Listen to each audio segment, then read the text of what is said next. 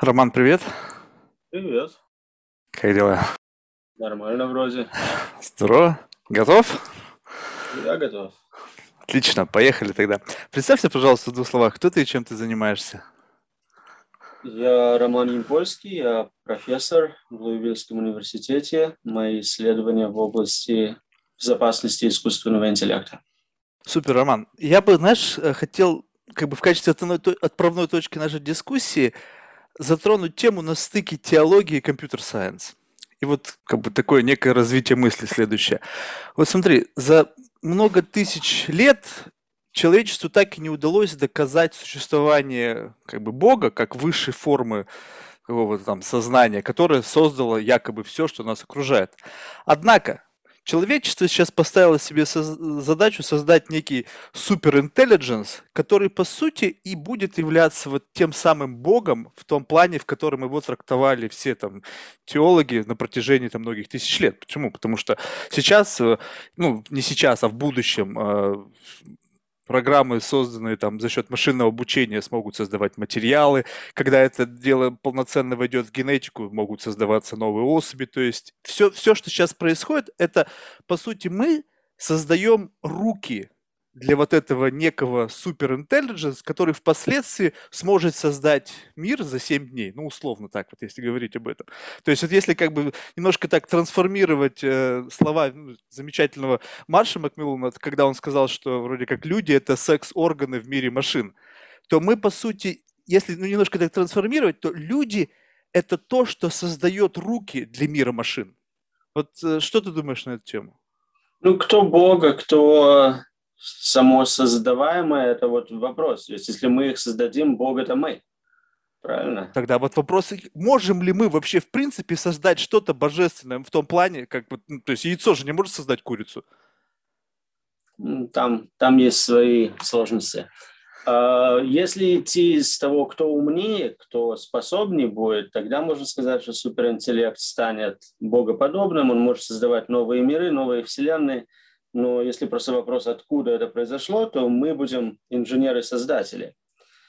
А, есть э, теория симуляции, которая говорит, что на самом деле мы уже в созданном мире, и вот эти вот искусственные интеллекты, они его создали с какой-то целью, скажем, а, эксперименты на человечестве, понять, что мы хотим на самом деле. И это одно из, наверное, самых лучших доказательств именно вот теории Бога, чисто статистическое обоснование того, что мы уже в симуляции. Просто мне всегда было интересно, то есть, ну, я как бы далек от науки, то есть, может быть, если бы я был бы более умнее, может быть, я бы сам для себя смог ответить на этот вопрос. Но вот как можно создать что-то, что превосходит человека в его интеллектуальных возможностях? Единственный способ, и мой ответ, который в голове моей тупой укладывается, это случайность что в результате многомиллиардных вложений и там тысяч бриллиантовых умов, трудящихся над решением этой проблемы, случайно что-то случилось и создали э, с, э, с, как бы интеллект, который превосходит там человеческий. Ну нет, случайно ничего не происходит. Э, на самом деле мы знаем, в чем слабость человеческого мозга, и довольно просто можно улучшить на этом. То есть если у человека слабая память, мы можем запомнить, скажем, 7 объектов э, в живой памяти, э, легко можно этот э, номер увеличить, сделать э, практически неограниченную память, более высокую скорость, и только за счет этого уже будет суперинтеллект. То есть, получается, сейчас нет ничего, что останавливает нас э, от создания как бы супер, супер э, AI? А, скорость наших компьютеров. Э, человеческий мозг все еще быстрее, чем даже суперкомпьютер, но это скоро изменится. Хм, интересно. Тогда получается сейчас что? Тогда это вопрос инженерии больше, вопрос создания именно компьютерных мощностей, которые просто не позволяют пока двинуться дальше? Ну, это научный вопрос. То есть мы все равно еще не знаем, нужно ли там какие-то квантовые добавить эффекты, или обычный компьютер может это сделать. Э, но, в принципе, да, пока что просто добавляя дополнительные компьютеры, увеличивая количество данных, э, прогресс идет. Интересно. Слушай, ну вот еще знаешь, когда ну, с многими людьми побеседовав, когда задавался вопросом о том, ну, насколько вообще вот, э, ну, это опасно двигаться в этом направлении, множество людей всегда как бы сводили всю беседу к тому, что ну вроде как это еще не скоро произойдет, там 20-30 лет там это впереди, там стоит как бы расслабиться, и э, как бы уходили от ответа, говоря о том, что ну вроде ну, мы же делаем это все во благо, то есть ну понятно, что у любого блага есть и как бы черная сторона, все будет зависеть от того, в чьих это руках, но тем не менее, то есть как-то вот эта тема, такое ощущение, что спускается на тормоза, как это было в свое время с privacy, помнишь, когда говорили, что вроде как еще рано, рано, рано, а потом бах, и уже все-все продано. Извините меня, эти разговоры о privacy уже в прошлом, потому что вы все вроде как уже давным-давно все всем отдали. И сейчас вроде делить уже нечего. То вот здесь мы будем совершать ту же самую ошибку, пока будет рано, рано, рано, а потом раз и стало резко поздно. Ну, 20 лет это очень мало, на самом деле. Это ничто. И проблема намного сложнее, чем само создание этой системы. Как контролировать более мощный интеллект, возможно, это вообще неразрешимая проблема. А большинство людей действительно, да, они не признают это важной темой, не начинают работу над этим. В этом основная проблема. Сотни тысяч э, исследователей пытаются сделать более мощный интеллект, и, может быть, там дюжина или чуть больше пытаются его как-то понять и посмотреть, а что мы можем сделать с точки зрения контроля. А действительно, а можно ли что-либо сделать? Ну, то есть можно ли контролировать что-либо, что превосходит тебя интеллектуально? Это как-то, мне кажется, игра не, совсем на, ну, в равных условиях. Ну, это все еще открытая тема и основная тема моих исследований. У меня есть несколько статей, в которых я говорю, что, скорее всего, нам это не удастся, но пока что пробовать стоит. То есть сдаться мы всегда успеем. Окей, тогда вот ну, расскажи подробнее, что, что за шаги, какие нужно предпринимать уже сейчас для того, чтобы вот как бы эти попытки не оставлять? Ну, есть надо понять, э, во-первых, что из себя представляют такие системы. То есть можем ли понять, как они работают, предсказать, что они конкретно захотят сделать, могут сделать. А даже это еще как бы не начатый даже проект. Э, если посмотреть, э, практически во всех лабораториях просто вот идет э, исследование на уровне, как мы можем эту нейронную сеть сделать более мощной. Там, скормить ей новых данных каких-то, может, там, добавить пару дополнительных каких-то функций, но, опять же, а что конкретно эта система может сделать с точки зрения объяснить, как она себя ведет? Если она может объяснить, может ли человек, даже умный человек, понять это объяснение? У меня несколько статей, которые говорят, что это просто невозможно.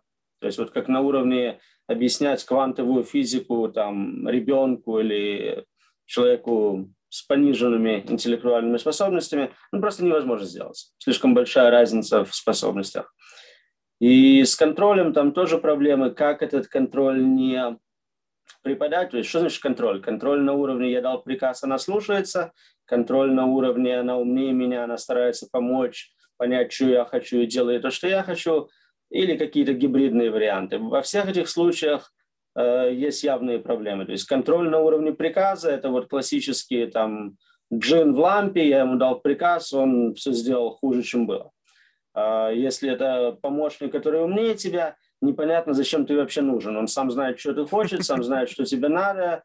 Ты хочешь там в магазин пойти купить конфет, он тебя в спортзал гонит. Слушай, ну вот это же как бы ну, настолько, как бы, ну, когда я начинаю над этим задуматься, меня это просто уводит в, ну, в какие-то совершенно такие глубокие рассуждения о том, по поводу того, что это такой как бы слепой эксперимент. То есть мы условно поставили себе некую цель, которая находится ну, где-то там за гранью нашего понимания того в действительности, что это будет из себя представлять. И мы условно вот, вот эта вот э, зона, вот это расстояние до точки имплементации этого решения, оно, оно в темноте. И люди сейчас идут в темноте, как бы вот, ну, абсолютно не понимая э, как бы шаг за шагом подсвечивая ну, некоторые новые там прогресс, который возникает в результате этих исследований, но в любом случае это мытарство в темноте с целью выйти как бы вот на этот э, свет там, в глубоком там далеко в, в туннеле. И если это рассматривать именно с этой точки зрения, то получается, что ну, наверное, на этом так и наука вся построена, что как бы бесконечное количество там разных экспериментов в конечном итоге приводит к каким-то открытиям. Но сам факт того, что совершая подобное открытие, мы можем просто как бы от, открыть то, что станет, станет закатом всего человечества. Ну, потому что если действительно с точки зрения машины мы как, э, не знаю, ну, существо, которое слабее интеллектуально, мы нуждаемся в сохранении нашей оболочки, что занимает большую часть нашего времени. Для компьютера это не нужно, программное обеспечение, не нужно думать там, о, наш, о теле, там, о тепле, там, о голоде, там еще что-то. То мы как бы слабое звено в этой цепи. И как мы можем быть уверены в том, что мы не покажемся как бы в роли некой угрозы для более высшего э, разума, либо же просветление будет настолько высоко, что нас будут расценивать как муравьев. Вот у нас же человечество нет задачи истребить муравьев. Они живут своей жизнью, вот какой-то мы в каком-то неком симбиозе. Ну и вот эта машина там также будет думать о человечестве, как мы думаем о муравьях? Ну, муравьям иногда не везет. Если там муравейник, где я собираюсь строить гараж, они все попали. А, То же самое с машинами я будет. вижу или хочу уничтожить, просто, ну, как бы я не особо волнуюсь о муравьях. То есть э, большинство людей не особо волнуется, что искусственный интеллект там, будет нас ненавидеть или захочет отомстить. Там как бы это просто побочный эффект. У него свои планы, и мы можем попасть под какой-то эксперимент э, неудачный. Э, проблема искусственный интеллект исследования начались в 50-х, так конкретно. И потом лет 50 там было очень мало прогресса. Все привыкли, что я могу делать, что хочу, работать в этом направлении, ничего не произойдет. Там улучшится показатель на 2-3% распознавания какой-нибудь, э, и все. В последнее время есть конкретный прогресс, где как бы видно, насколько близко эти системы подходят к возможностям человека в некоторых областях становятся более мощными, чем человек. Там, ну, классические примеры, там, шахматы, го, все игры, распознавание лиц, э, даже такие вещи, вот то, что классические э, люди хорошо делают, я там узнаю пять человек и путаюсь, а она там миллиард человек может узнать китайцев, неважно. То есть э, немного по-другому сейчас. То, что вот люди, которые этим занимались всю свою карьеру, там 20-30 лет, они привыкли об этом не волноваться особо, но сейчас, мне кажется, это меняется. Слушай, ну, знаешь, что самое это страшное, даже исходя из твоих примеров, э, когда э, искусственный интеллект приходит в ту или иную область, то он моментально побеждает человека. Ну, то есть пришел в шахматы, все, теперь, ну, как бы шансов у человека нет, все. То есть это, это как бы, ну, потеряно для нас, как бы, с точки зрения игры. И так го, покер, ну, в общем, везде, где находится решение для вот полноценного имплементации технологии, это то, там человек моментально проигрывает. Действительно, есть очень много областей, где пока не удается имплементировать. Ты часто упоминаешь, что вот проблема common sense, да, что вроде как бы вот это то, что невозможно, грубо говоря, э, ну, наделить искусственный интеллект. А ведь разве common sense это не набор тех же самых знаний, который скопился на протяжении множеств лет, и мы просто так же каждый раз учим наших детей некому common sense. Мы же передаем знания и обучаем как бы детей вот этому как раз-таки пониманию того, что накоплено там, не знаю, тысячелетиями человеческой жизни. Это же тоже набор знаний, а любой набор знаний это набор данных, которых можно перевести в цифру и зашить это в сознание там, не знаю, того или иного искусственного интеллекта.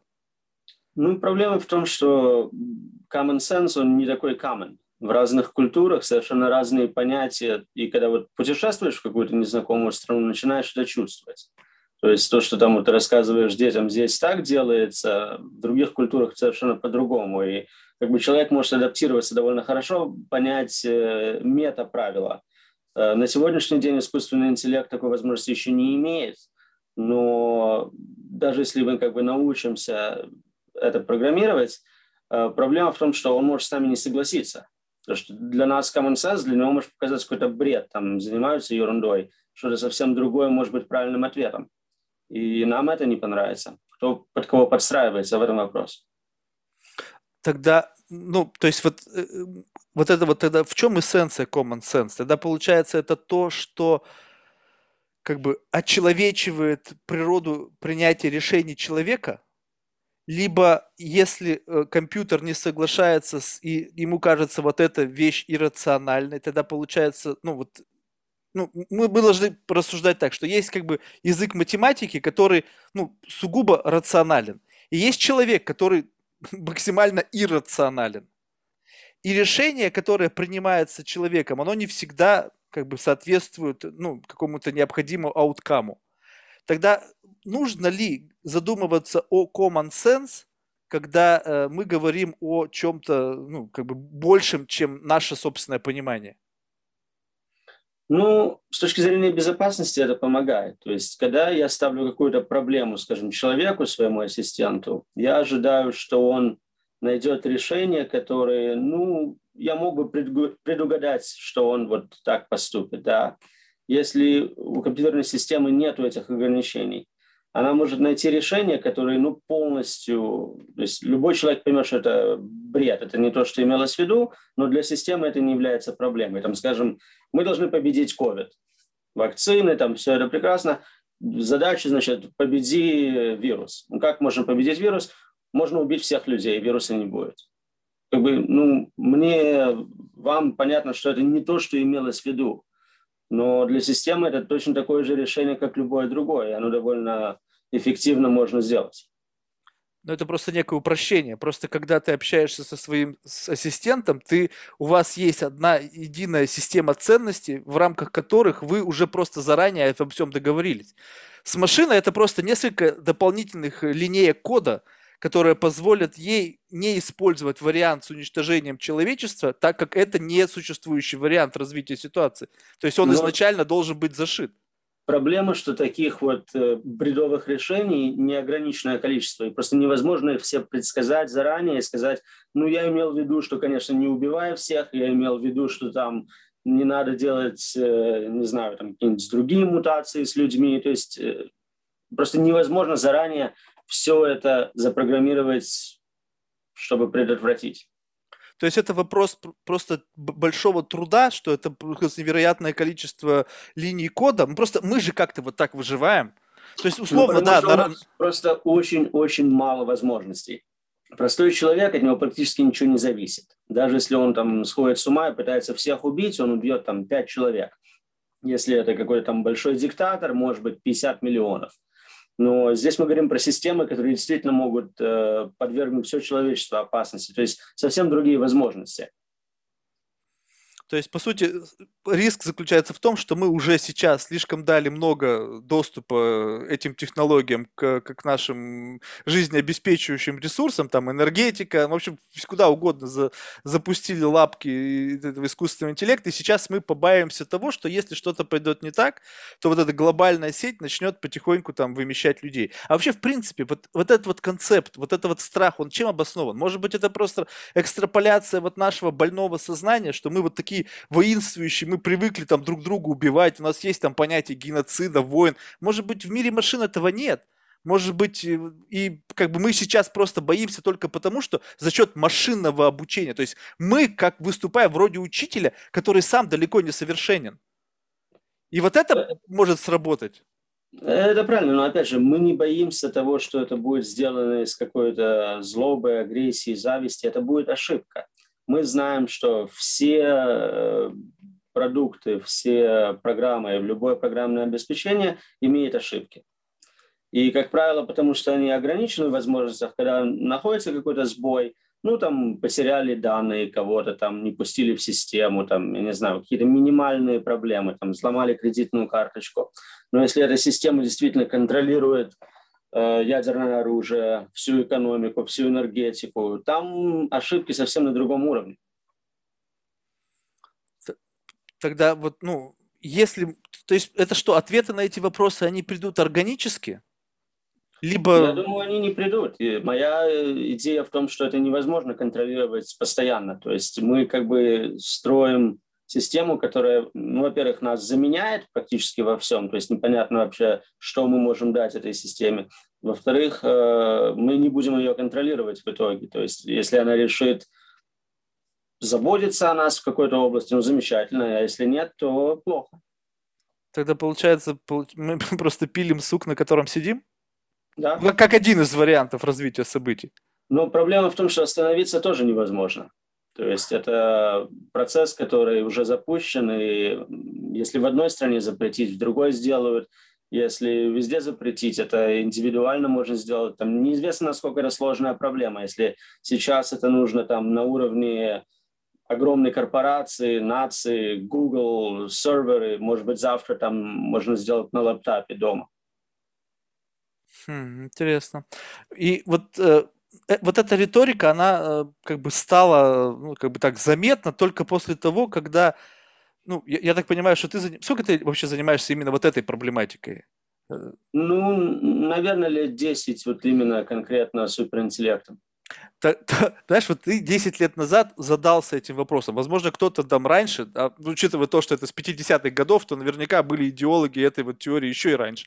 И только сейчас, с появлением там нескольких там очень популярных людей, которые это высказали вот в открытую, эта тема вдруг стала набирать оборот. Вот, вот это, вот, о чем это свидетельствует, на твой взгляд? Ну, почти во всем. Есть люди, которые на много лет вперед предсказывают будущее, но все говорят, а что волноваться, 20 лет, еще 30 лет. То есть это нормально. Когда начинают все видеть, что а вон оно уже, я вижу, это идет, скоро будет здесь, когда начинают волноваться, паниковать, это видно с другими проблемами. Там, я не знаю, а, глобальное повышение температуры или что-то такое. Там, об этом же говорили там сто лет назад. Ну, тогда это было не так актуально. Сейчас как бы начинает кипеть, все начинают волноваться. а, что, а что закипело-то? Ведь, по сути, ну, мы так и не приблизились к этому. То есть это появилась риторика просто из уст известных людей, которые стали вот лидерами мнений, и оп, он сказал, ну, значит, это проблема. Нет, ну, опять же, мы же только что обсудили, в искусственном интеллекте во всех сабобластях теперь доминируют машины. Человек уже не является лучшим в инвестициях, лучшим там, в дебатах, лучшим в любой игре. Вождение машин, по-моему, уже не самая безопасная затея для человека. То есть именно люди видят, что это приближается. Но ведь в этом, как с позиции многих людей, в этом нету как бы интеллекта, в этом есть процесс обучения и как бы э, решение, быстрое решение поставленных задач. То есть эти задачи были обозначены в ходе машинного обучения, их там обучили там на миллионов там итераций, в конечном итоге машина классно делает то, ради чего она была создана. Ну как, кофеварка классно молит кофе, но она именно ради этого была создана. Ну, не совсем так. Раньше было так. Раньше был искусственный интеллект для конкретной цели. Вот он играл в шахматы и больше ничего не умел. Сейчас эти нейронные сети можно тренировать для разных целей. То есть одна и та же сеть, она играет разных, там, 30 Atari игр. Ее не учили конкретно вот только для одной. Ее можно взять и перетренировать на любую систему, любую игру, где вот, ну, те же цели, как бы там какие-то очки тебе дают, оппонент, то есть они э, могут переносить знания из одной области в другую. Э, лингвистические модели, которым вот просто дают текст с интернета, сами, без всякой помощи, пока что в минимальном уровне, но все-таки уже могут играть в шахматы, э, складывать цифры, переводить языки. Никто их этому не учил. Они сами постепенно эти знания выделяют из, из данных.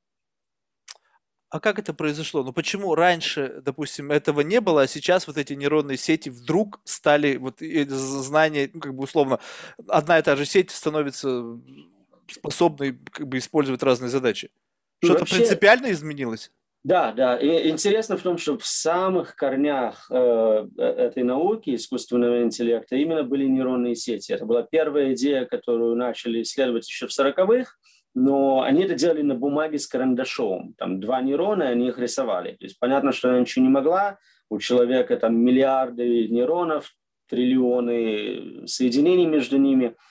И теория была, как это сделать, но на практике компьютеры не могли э, просто это просимулировать. Там очень высокое количество математических операций. Буквально 10 лет назад появились компьютеры, особенно э, графические симуляторы, которые позволили это делать. И люди увидели, прогресс пошел. Туда стали скидывать больше денег, вкладывать, и теперь э, увеличение идет быстрее, чем вот Если процессоры там удваиваются каждые пару лет, в этом скорость роста еще больше. И в то же время интернет развивался, и появились огромные базы данных. Не то, что там надо от руки сидеть и там впечатывать данные, там через год работы будет тысяча э, экземпляров, примеров. Сейчас с интернета можно загрузить миллиард картинок, у тебя суперкомпьютеры, которые позволяют эту нейронную сеть натренировать. То есть, что раньше занимало бы 200 лет тренировок, сейчас делается за 20 минут. Раньше этого не было. То есть те же алгоритмы, которые в 80-х мы не могли запустить, скажем, алгоритм распознавания человеческого голоса вживую. Сейчас он работает, сейчас я могу с телефоном поговорить. Хм. И если пойдет дальше, и, э, грубо говоря, нейронный, будет создано некий интернет из нейронных сетей. Ну, грубо говоря, вот есть там какая-то лаборатория, там, не знаю, биотеха, да, и у них есть нейронная сеть, которую они обучают там в зависимости там, ну, там, создания каких-нибудь там э, новых э, знаю, чего-нибудь, клеток там, или неважно, новых материалов. И есть э, физическая лаборатория, в которой есть своя нейронная сеть. Возможно ли то, что объединив их в единую сеть, эти нейронные сети начнут обмениваться этой информацией, в конечном итоге итогом вот этого взаимодействия будет то, что обе эти сети будут иметь полный набор, ну как бы тот же набор навыков, что и другая сеть. Они могут сотрудничать, они могут обмениваться, но чтобы это была одна система, которая все эти данные может вместе объединить, это должна быть та же самая сеть, ее надо тренировать постепенно, как с людьми, то есть чтобы она не забывала старые знания, добавлять новые. И в теории, когда мы дойдем по количеству нейронов и вообще всех э, соединяющих элементов к размеру человеческого мозга, мы ожидаем, ну, как минимум, такие же результаты. На самом деле они будут лучше, потому что это намного быстрее. Биологический нейрон по сравнению с электронным – это в тысячу раз медленнее. То есть мы уже видим прогресс даже ну, лучше, чем человеческая система, не доходя до того же уровня элементов. А ты сказал, что забывать. А что нейронная сеть может забывать? Абсолютно. А как То это есть, происходит? Когда вот я научил ее играть, скажем, в шахматы, угу. а потом я те же самые нейроны перетренирую играть в карты, неважно, в покер. Если это сделать э, без перемешивания, не добавляя там все еще примеры шахмат, да, она действительно забудет, как играть в шахматы, теперь она играет э, в покер. И люди то же самое. Я вот э, редко практикуюсь э, на русском, и вот уже результаты на лицо, я забываю половину слов. А можно сделать так, чтобы, э, ну, как бы говорить о том, что человеческий мозг, как бы он, несмотря на то, что он превосходит пока текущие роботы, но все равно он не, мы не можем его апгрейдить так, как бы мы хотели. То есть мы, его единственный способ апгрейдить – это учиться, читать, постоянно практиковать и так далее. Но вот если говорить об искусственных нейронных сетях, можно ли сделать так, чтобы нейронная сеть ничего не забывала? То есть, получая новый объем знаний, возможно, за счет увеличения нейронов, но тот старый набор знаний, он остается и формирует некую библиотеку знаний. Да. Ну, во-первых, забывать само по себе неплохо. В день приходит, там, если подумать через глаза, через уши, через нос, миллиарды битов бесполезной информации. Мне не нужно запомнить каждое облако, что я видел последние 40 лет. То есть забывание – это важный процесс, чтобы система эффективно работала. Как запомнить то, что важно? Да, это можно сконцентрировать. Там, опять же, основной плюс, что память у компьютеров потрясающая, неограниченная, и можно всегда как бы обратиться к файлу. То есть такого вот, что она полностью там забыла номер телефона, не будет. Просто вот пример, вот, допустим, взять self-driving car, да, то есть, допустим, как, есть какие-то, допустим, артефакты, на которых натренировали э, нейронную сеть, и это легло в основу как бы, управления этим автомобилем. Скажем так, повозка с, с ишаком. Ну вот загрузили, чтобы машина распознавала вот такой объект на дороге и понимала, что его надо там объезжать, перед ним надо тормозить или еще что-то. Но с учетом будущего, да, вот получения нового объема знаний, данных и так далее, получилось так, что там через 20 лет, ну, вероятность того, что на дороге оказался вот этот объект, ну просто равна там, там какой-то тысячной. И нейронная сеть чисто теоретически может забыть о существовании такого объекта, и когда он появится на дороге, бам, авария. Ну, во-первых, не так важно как бы узнать объект. То есть, если там что-то передо мной, лучше все равно не въезжать. Камень, шаг, человек, неважно. Суть не через странные непонятные штуки. А, вообще, как бы это хорошая Да, вот недавно авария это была. Перевернутый грузовик, и Тесла врезалась. Ну, ну, там, мне кажется, проблемы были с светом грузовика. Там сенсор не видел, он был по цвету совпадал с облаком. Там просто не увидела вообще объект. А, ну вот, то есть, то есть, в принципе, это не дотренировано, а не то, чтобы что-то там забыто.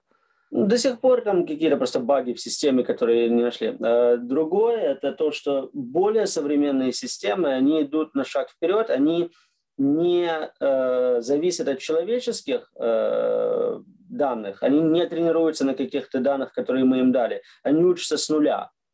Вот все эти вот самые мощные, там, Альфа Zero, Альфа Fold, они просто начинают, вот им дали правила, скажем, правила дорожного движения можно дать, сказать, что цель там никого не убить, ничего не сломать, и она учится ездить в симуляции. Проездив там миллиарды лет по всем дорогам, она становится более совершенным водителем, чем любой пример, который мы можем дать. Если тренироваться на мне, я делаю ошибки, вы делаете ошибки. То есть это будет все равно не совершенная система, а какое-то усреднение всех наших результатов.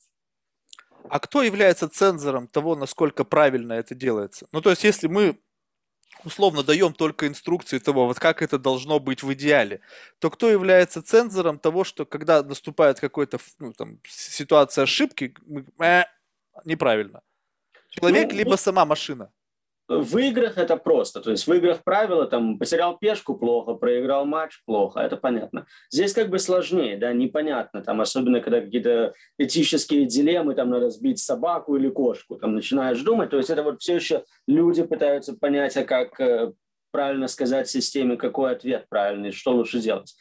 Но 99.9% случаев мы все согласны. Там не надо было сбивать человека, не надо было врезаться в дом, то есть там не так все сложно.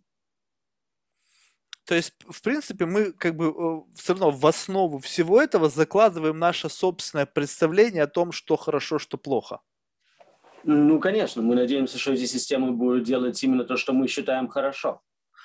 А вот если посмотреть историю человечества, ты же видишь, что наше представление хорошо и плохо, ну, там, я не, не учитываю какие-то фундаментальные, да, там, но даже жизнь человека в какое-то время не, не несла такой ценности, да, то есть мы сами меняемся.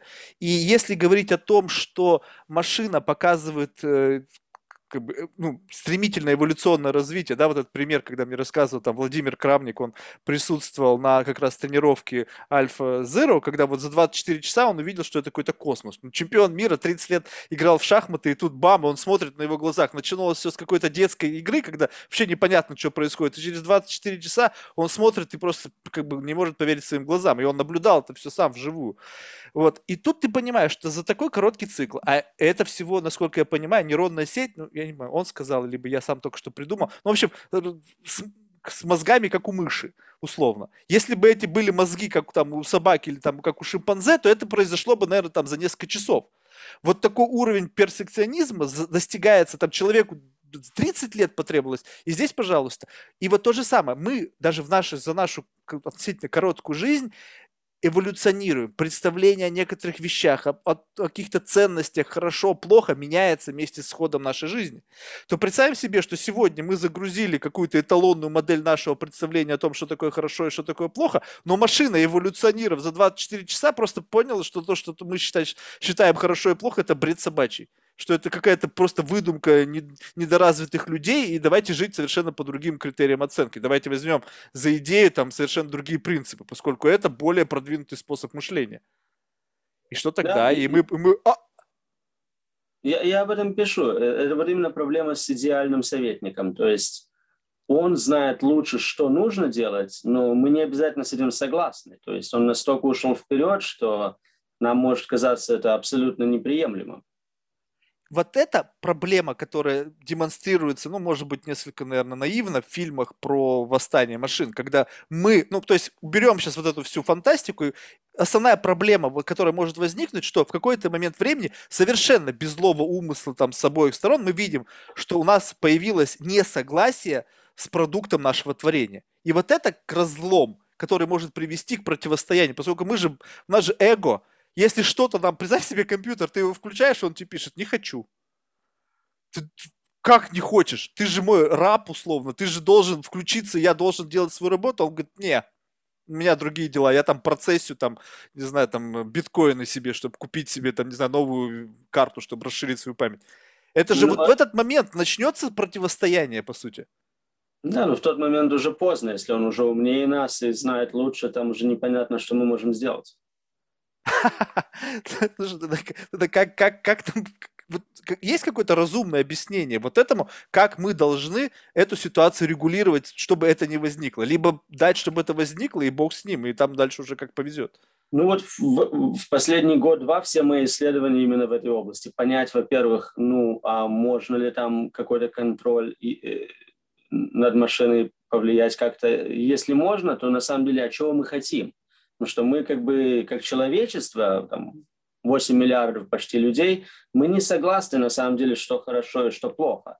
Это видно всегда в политике, это видно в религии, это видно в каких-то мелочах. Там жена хочет, чтобы в доме было тепло, ты хочешь кондиционер, это всегда несогласие. И как это решить? То есть, ну, компромисс возможен в каких-то там, окей, градусник пополам. А более сложные вопросы это нерешаемо на уровне всей планеты, поэтому надо думать о каких-то более таких необычных решениях, скажем, создание компьютерных симуляций, в которые разные люди, как в виртуальной реальности, могут получить то, что они хотят, при этом не обязательно договариваясь с остальными. Интересная концепция. И это и, что это, что если на реальный мир, что это получается? Мы часть людей уходит из мира, который не поддается изменению, виртуальный мир, который они могут подстраивать под себя? Ну, это одна из моих идей, да. То есть, как и искусственный интеллект, виртуальные технологии тоже развиваются. И все ближе к моменту, где, в принципе, нельзя отличить реальность от виртуального мира. А, когда ты спишь, ты не знаешь, что ты спишь, как правило. Есть там всякие трюки доказать, что ты во сне, но, как правило, ты не знаешь, что в мозгу человека есть Э, определенный переключатель, который тебе говорит, что ну, забудь, что ты входил в эту виртуальную реальность, все. То есть с хорошей графикой, с хорошими какими-то ощущениями, и этим выключателем можно сделать, что ты не знаешь, что ты не в реальном мире.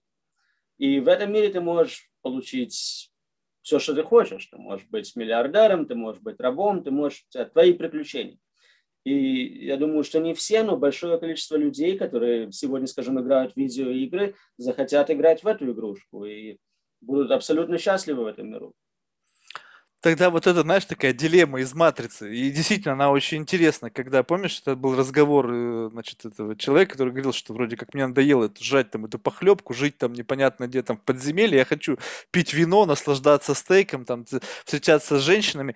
И вот тогда получается, если мы воспринимаем, ре... то есть если мы не понимаем, что то, что мы видим, это не является нашей реальностью, тогда являемся ли мы заложниками этого? Если ты не знаешь, что ты как бы находишься внутри симуляции, то, соответственно, тебя это ведь не должно беспокоить.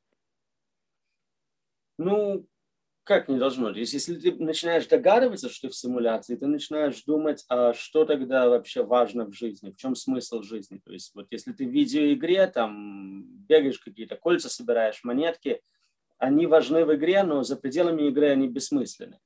Если есть реальный мир, и этот мир какой-то для развлечений, для симуляции какого-то теста, знаний – Э, ты начинаешь думать, может, не главное там собрать все доллары в мире, может, там что-то более важное есть в жизни. Но вот при, при, перед началом этой симуляции ты ведь, по сути, как, с того, с чего мы начали, ты же можешь воссоздать для себя ту реальность, которую ты хочешь. То есть тогда получается проблема в том, что создавая реальность, которую ты хочешь, ты создаешь ее здесь и сейчас, а попадая в нее, ты вскоре можешь разочароваться в том, что ты создал реальность, которая для тебя не имеет смысла. А, абсолютно. И мы хотим то, чего у нас, как правило, нет. Поэтому, когда вот голодный там мечтает о еде, когда у него неограниченная еда, он будет мечтать совершенно о других вещах. И, mm. опять же, мы не знаем, что мы хотим. То есть дать вот возможность человеку там не три желания, а миллиард желаний. И, ну, первые там пару часов понятно, что он захочет, это у всех одно. Ну, вот Встреться с ним через год и посмотри на его стандартную неделю, что он делает в своей жизни. Мне еще никто не дал толкового ответа, чем он будет заниматься. Да, это совершенно верно. Тогда если мы говорим о том, что даже здесь человечество несовершенно в том плане, что мы действительно будем в первую очередь желать того, чего у нас нет, либо, возможно, желать э, приближения тех концептов, которые в нас загрузило общество, да, вот сейчас же нам общество потребления постоянно навязывает, что нам нужен там очередной iPhone, там новый розовый Mac, там или еще что. То есть, и действительно, это, ну, лично в моем случае это офигительно работает. То есть, блин, я на него смотрю, я его хочу. То есть, и я ну, может быть, сейчас я его хочу больше, потому что чувствую, что мой Mac стал подтормаживать, да, и мне чувствую, просто нужен какой-то апгрейд. У меня все-таки это подкреплено каким-то, ну, явными проблемами. Но вот в целом мы живем в мире, где э, наполнение нашего мозга с точки зрения концептов, оно отчасти, как бы, знаешь, как это интеграция чужеродных концептов, которые вот технологами созданы таким образом, чтобы они заходили в наше сознание и как спрут в нем ассимилировались, и, чувств, и, чувств, и ты чувствуешь комфорт. Ты понимаешь, что это как будто бы твое. Но вот, я не знаю, там, медитируешь, там, не знаю, покуришь, грибов съешь, и ты понимаешь, ну, как бы а, а, в свою голову как бы а, пытаешься обратить свой взор, и ты чувствуешь, как вот эти концепты, они как, знаешь, как, как лего, разноцветные кубики, которые по цвету отличается от твоего я. И ты понимаешь, сколько в твоей голове нет твоего, которое зашито там обществом, твоим кругом общения и так далее. И вот здесь вот, когда мы говорим о том, что там как бы ну, такой понятная проблема, что чем людей больше, тем будет сложнее договариваться, тем более то, что это сейчас фрагментация общества на создание этих информационных баблов, которые никогда с друг другом уже точно не договорятся. Действительно, альтернативный способ это просто дать людям модель мира, в котором они будут чувствовать себя максимально комфортно. Но представляешь, с какими тараканами мы туда придем, в этот наш мир? Это же какой-то кошмар. Это будет... 100%. Это может быть ад. Сейчас человек хочет то, что он видит. То есть общество дает какие-то варианты, и ты там выбираешь, я хочу виллу, я хочу Мерседес. Искусственный интеллект даст возможность хотеть вещи, которых еще нет. То есть он может подумать, изучить э, модель человеческого мозга, нашу психику и понять, что вот, вот на самом деле максимум результата будет дан, если вот тебе дать такую еду или там такой такую игру, то есть вещи, которые мы просто еще не придумали. А вот э, насчет вот того, чтобы он мог это понять, тебе не кажется, что вот эта вот попытка, ну, как бы сейчас не то чтобы попытка, это прям целое направление, когда brain-computer interface, да, это как раз-таки попытка соединить нас напрямую с, с, как бы, с компьютером для того, чтобы, ну, с одной стороны, управлять за счет силы мысли там, э, не знаю, за какими-то процессами, находящимися там на в компьютере, либо дать возможность ученым изучать там активность мозга, но это, по сути, и тоже некий гейт, некие ворота для искусственного интеллекта в том, чтобы понять природу не только человечества в целом, но и каждого отдельного индивидуума и дать ему именно то, что он хочет основываясь на анализе его вот нейронной активности. То есть дал какой-то имидж, посмотрел, какой это всплеск вызвало там нейронный, о, это работает. И последствия вот это, знаешь, как бы можно просто сделать из человека марионетку. Да, с точки зрения безопасности эти системы типа Neuralink, они очень опасны. Это же backdoor прямо в твое сознание, в мозг. То есть он не только знает, как тебе сделать максимально приятно, но и как максимально больно. И вот, и знаешь, вот мне, мне нравится человечество в этом отношении. Наука, я просто поражаюсь. То есть прекрасно каждый ученый, академик, он осознает как бы темную сторону вот, ну, того, что он делает. Но, видимо, вот этот кураж, который движет людьми с точки зрения как бы поиска новых каких-то решений, открытий, он нивелирует значимость того плохого, что может произойти. Иначе я не могу объяснить, почему мы движемся туда, где мы четко видим какие-то проблемы, которые могут нас не знаю, преследовать впоследствии. Ну, аргумент, что хорошее, но важнее, чем возможное плохое. То есть, если мы можем дать возможность инвалидам управлять своим телом, если мы можем э, решить э, все основные проблемы, перед которыми стоит человечество, там, бедность, потепление, неважно, о чем мы говорим, э, если мы можем дать бессмертие людям, если мы можем сделать хороший прогресс в науке, то большинство людей этого хотят, и ученые пытаются в этой области сделать прогресс. Проблема в том, что та же самая система, которая может вылечить рак, может э, его и развивать. То есть там всегда двойное вот это и положительное, и отрицательное влияние.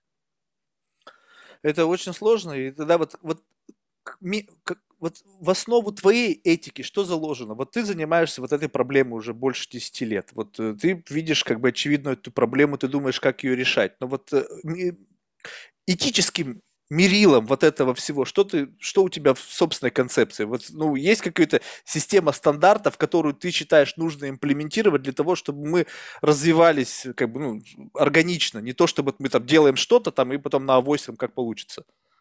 Ну, есть очень мало, о чем мы все, как правило, согласны. Э, все человечество, все люди в разных культурах из того, что я вижу, практически все согласны, что боль, страдания, пытки – это плохо. И вот если можно сделать мир, в котором это сведено к минимуму, какими-то цели, какими-то методами, которые не подразумевают просто убить всех. Там, конечно, да, тогда мало страданий, но там другие проблемы – то это довольно для меня хороший вариант. То есть я считаю, этика, мораль в том, чтобы вот уменьшить глобальное страдание. Если это можно сделать для людей, можно продолжить там животным помочь и так далее. То, то есть ты больше такие как бы гуманистические, чисто связанные со здоровьем и э, как бы ну физическими муками. То есть это не учитывает э, какие-то более, скажем так, сложные процессы, потому что то, что ты говоришь, ну, это, опять же, очень такие очевидные вещи. То есть, в принципе, я вообще считаю, что мы, для меня просто ужасающий факт, что мы, не знаю, там, в ЦЕРНе научились там сталкивать там частицы и какие-то получать сложные, очень тяжелые там частицы, и это требовало колоссальных усилий, там, множеств людей, там, миллиардов долларов, но до сих пор убивают людей где-то там в странах третьего мира, до сих пор к женщинам относятся там непонятно как. То есть мы решаем просто нереальные сложные задачи на уровне науки и не можем решить простые вещи, которые, в принципе, всем очевидны. То есть вот если там с ЦЕРНом непонятно, опять согласись, ведь были люди, которые, может быть, это, конечно, теория заговора, да, там, и просто, может быть, недалекие люди думали, а то вот там эти ученые в ЦЕРНе создадут черную дыру, и она нас всех поглотит. Ну, глупо, согласен. Но здесь-то все согласны, и ты только что это сказал, что есть незыблемые человеческие ценности, и мы должны направить все силы на решение этих проблем. И тут вопрос, зачем нужно создавать искусственный интеллект, чтобы решить проблему, которую можно решить с использованием текущих возможностей человечества? Ну, не все можно решить. То есть мы не знаем, как... Ну, не убивать людей. Ну. Все болезни. Не, ну это элементарно. Ну, большинство людей же умрет от старости, от болезней. Э, голод все еще является проблемой. То есть э, вот в этом, мне кажется, нам нужна помощь. Мы чтобы понять человеческий геном полностью, чтобы избавиться от болезней, получить какие-то superpowers, э, нужна помощь искусственного интеллекта. Там просто слишком много всего, чтобы человек мог понять. Мы делаем эксперимент над одной буковки в ДНК, там смотрим, включить, выключить, занимает 10 лет. Такими темпами мы все просто умрем от старости до того, как это случится. То есть, в, в принципе, мы как бы э, должны полагаться на искусственный интеллект в качестве некого помощника в решении тех задач, которые, ну, с которыми мы не можем справиться за счет своих усилий в силу того, что это долго, что это неэффективно то, что мы делаем. Так тогда, может быть, вот на этой как бы вот ноте и остановиться. Ну, скажем так, что когда мы достигли вот этого элемента, когда действительно искусственный интеллект стал надежным помощником, то есть он не перешел еще в категорию того, что из помощника просто подумал, а нафиг э, как бы вы меня эксплуатируете я и сам могу жить, а вы для меня как бы как, как муравьи, как мы с чего мы начали. Вы живите дальше, но если я вас буду давить, но это не со зла. Это одна из идей, которые я рассматривал. Мы это назвали искусственная глупость. То есть создать mm. систему, которая достаточно умная, чтобы делать свою функцию, но не умнее. Проблема в том, что она может э, найти какие-то методы обхода этих ограничений, и другие люди, которые хотят, скажем, стать более властными, чем остальные, могут просто убрать эти ограничения. То есть там возьми тех же террористов, диктаторов, там вот, мой я самый крутой, и я захвачу мир. Понятно. То есть опять мы просто упираемся в человеческий фактор, что здесь может это быть вот этот вот переход из одной фазы в другую в какой-то мере даже, наверное, больше, более вероятно, может стригериться за счет того, что кто-то захочет использовать это с целью увеличения своей власти. Э, конечно, мы это видим постоянно. То есть огромное количество людей, которые по какой-то причине э, нарушают закон, пытаются сделать что-то, что системы, к которым у них есть доступ, э, подразумевают, они не будут делать. И обычно это какая-то маленькая ошибка, это можно починить. Здесь это будет как бы наша последняя ошибка. Слушай, а тебе не кажется, что мы в какой-то мере вошли в, ну, не знаю, там, холодную войну 2.0? Когда, если был период, когда мы, была гонка вооружений, направленная там на ядерное оружие, да, которое, в принципе, являлось единственным таким сильным сдерживающим фактором, как бы ты, если ты, у тебя есть ядерный потенциал, ты с тобой уже как бы ну, не поспоришь, да, то есть как минимум с тобой надо сесть за стол переговоров. Сейчас очевидно, что есть центры, в которых там вкачиваются там миллиарды долларов, там триллионы даже, да, э, на разработку технологий искусственного интеллекта. И это ведется все как бы дистанционно, то есть есть там американский кластер, есть там кластер в Китае, я не знаю там, что происходит там в России и Европе, скорее всего, там, ну, тоже что-то происходит, наверное, не так активно, но тем не менее, то есть, по сути, мы видим то, что ведутся колоссальные разработки, и каждая из этих стран хочет стать доминирующей на этом рынке, чтобы их технологии были лучше. Там. А вот если говорить, то мы же как бы сейчас рассуждаем с точки зрения науки, а с точки зрения э, людей, которые стоят у, там, у, на вершине управления страной. Вот как ты думаешь, они на это смотрят? Они на это смотрят как некий элемент превосходства, либо все-таки это то, что должно упростить жизнь внутри страны? Ну, это та же самая гонка вооружений. Они все понимают, что если у врага искусственный интеллект, который принимает решение за полсекунды, а у нас две минуты, мы проиграем войну. Поэтому выбора нет, надо развивать эти технологии, надо стать первым. И вот именно происходит гонка вооружений, а в моей области безопасности искусственного интеллекта главное не спешить, главное подумать, сделать все правильно. То есть это самый вот критический момент, критическая проблема сейчас, это вот, что все страны пытаются стать первыми ведущими в этой области. Слушай, а вот когда ты вот, ну, вот ведешь подобную риторику, наверняка просто у тебя рупор достаточно большой, и тебя много кто слышит. Вот э, люди, ну, одно дело это академическое сообщество, там у вас совершенно другой подход к этому. Безусловно, там есть споры, там это, это нормально для академического сообщества, но вот когда это выходит за пределы академического сообщества и уходит именно в государственные органы, и, э, ну, для них, то есть, знаешь, наверное, забавно наблюдать эти сенатские слушания, когда сидят там ребята там из Фейсбука, там Твиттер, ну, то есть IT-гики такие, и сидят сенаторы с напыщенными, э, создающими вид, что они вообще что-то в этом понимают, и вот этот диалог, он, мне кажется, просто невозможен. Ну, то есть, когда люди говорят на разных языках, э, как можно донести месседж, как, как можно вообще сдерживать этот процесс, когда, по сути, для людей из науки это процесс создания чего-то, что действительно поможет человечеству справиться с какими-то сложностями, но сверху, несмотря на то, что признают все бенефиты вот этого, государство думает об этом как оружие массового поражения. Что мы создаем просто какого-то гегемона, который позволит нас стать главенствующей державой на всей планете Земля. Повторяется все, что было с ядерным оружием. То есть ученые хотели ядерную энергию, чтобы всем дать какие-то возможности развиваться. А, правительство, армия хотела ядерное оружие.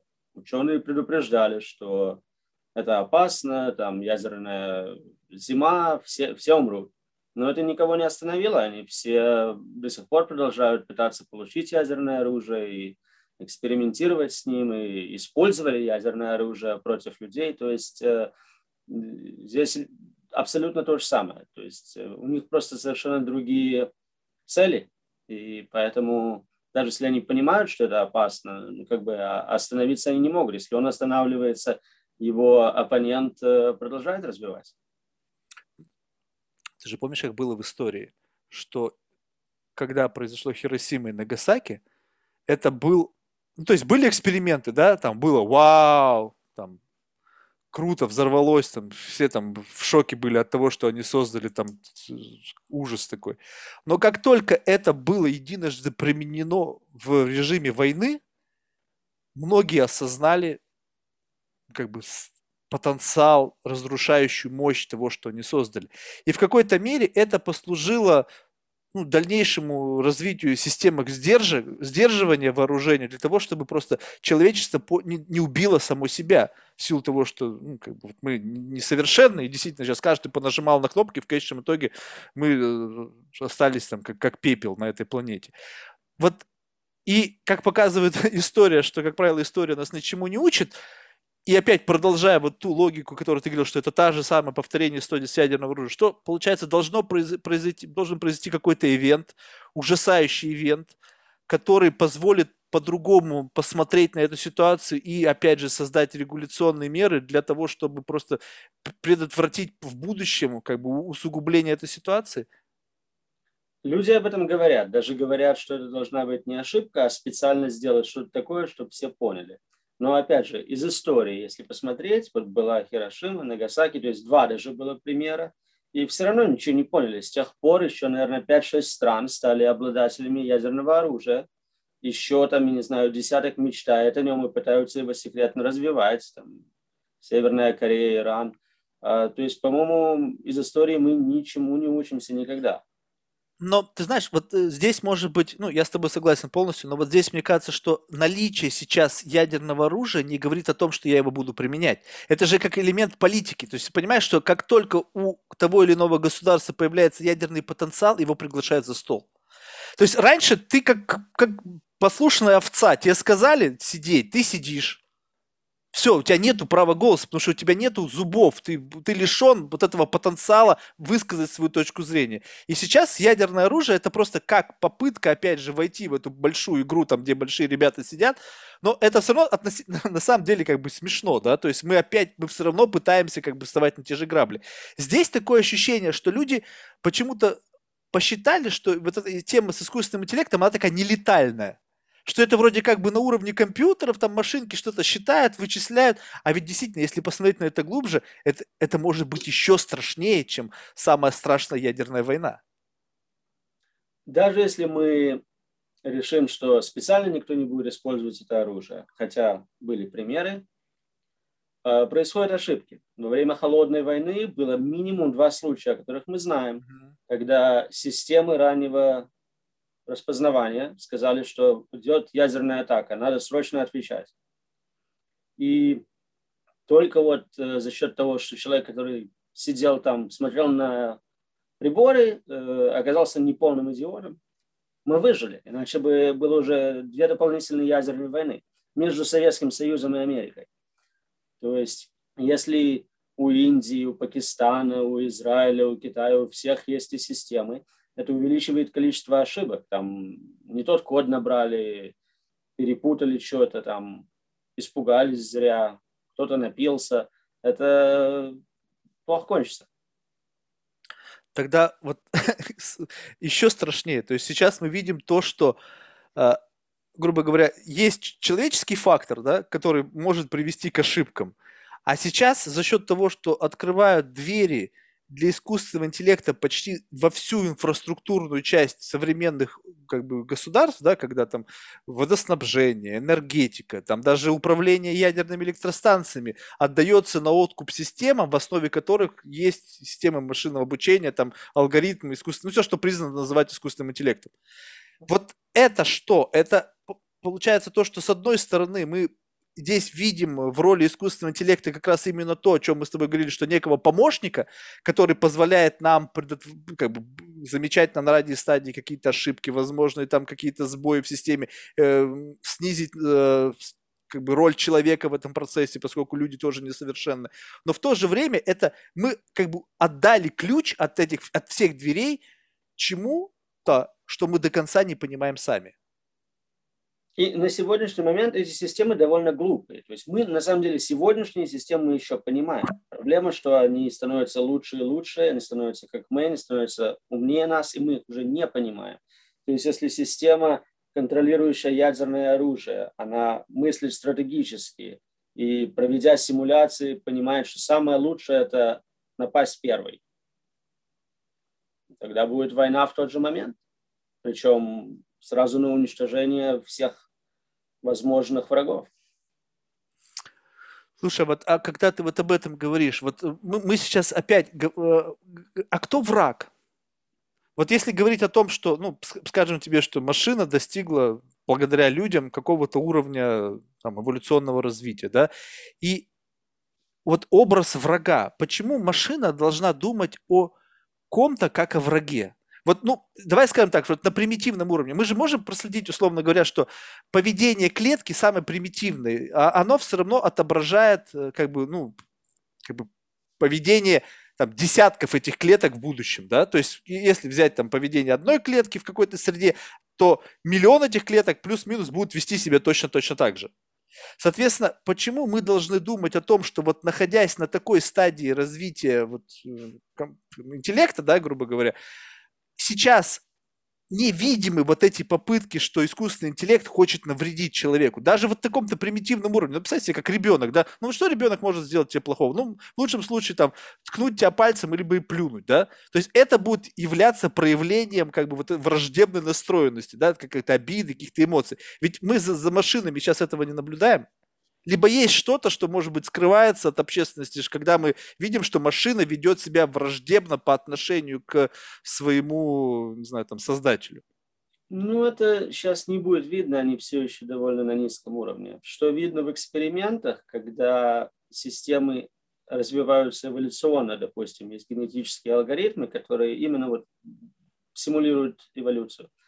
Они э, как и человек, начинают э, пытаться себя сохранить, предотвратить изменение своих э, целей. То есть все вот эти вот э, какие-то минимальные желания, которые есть у системы, которая выживает, они начинают появляться сами и сохраняться. Потому что система, в которой их нет, умирает. Ей все равно, что ее убьют, ей все равно, что кто-то изменил ее цели, то есть они не выживают. То есть теория Дарвина говорит, что выживут те, кто вот был довольно так настроен, как сказать, э, не альтруистически по, по сравнению с остальными. Он пытался захватить ресурсы какие-то, захватить власть. Если кто-то сильный с оружием, надо его обезвредить, потому что а вдруг они меня выключат завтра? Зачем рисковать? И когда система становится действительно мощная, она может ее контролировать, она может использовать любые средства, которые у нее есть под рукой, чтобы достичь эти цели. Слушай, вот тут очень интересный момент. Вот когда речь идет о как бы evolutionary computation, мы сами создаем правила этой эволюции, либо эти правила эволюции рождаются в ходе вот этого эксперимента. Ну просто если мы условно заложили, что слабый умрет, то мы сами заложили эту модель эволюционного развития мы, как правило, даем цель, которую надо достичь. Там, выиграй игру в шахматы. А mm. как, мы не говорим. Mm. То есть, и вот это вот начинаются проблемы, которые мы обсуждали с Common Sense. То есть, можно там отравить оппонента, можно отключить его от розетки, если это компьютер. Там начинаются варианты выиграть, которые вообще не связаны с шахматами.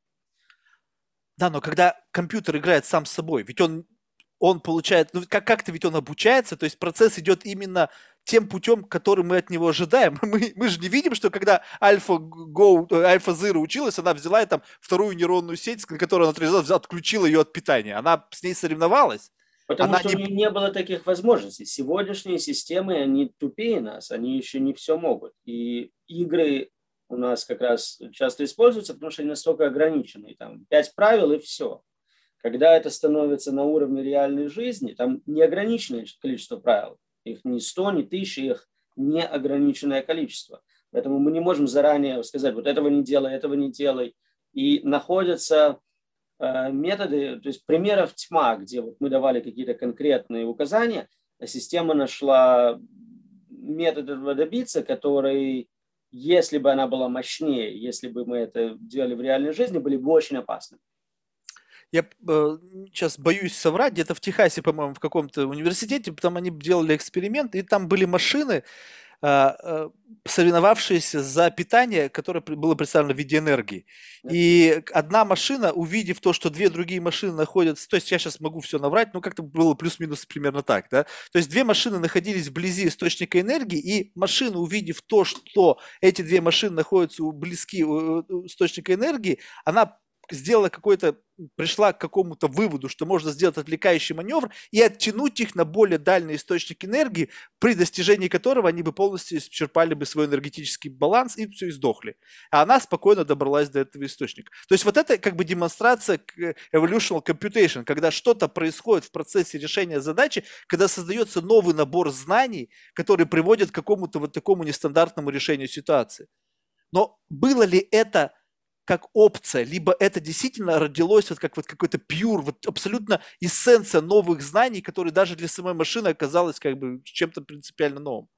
Ну, этот конкретный пример я не знаю, не знаком, но такое абсолютно возможно.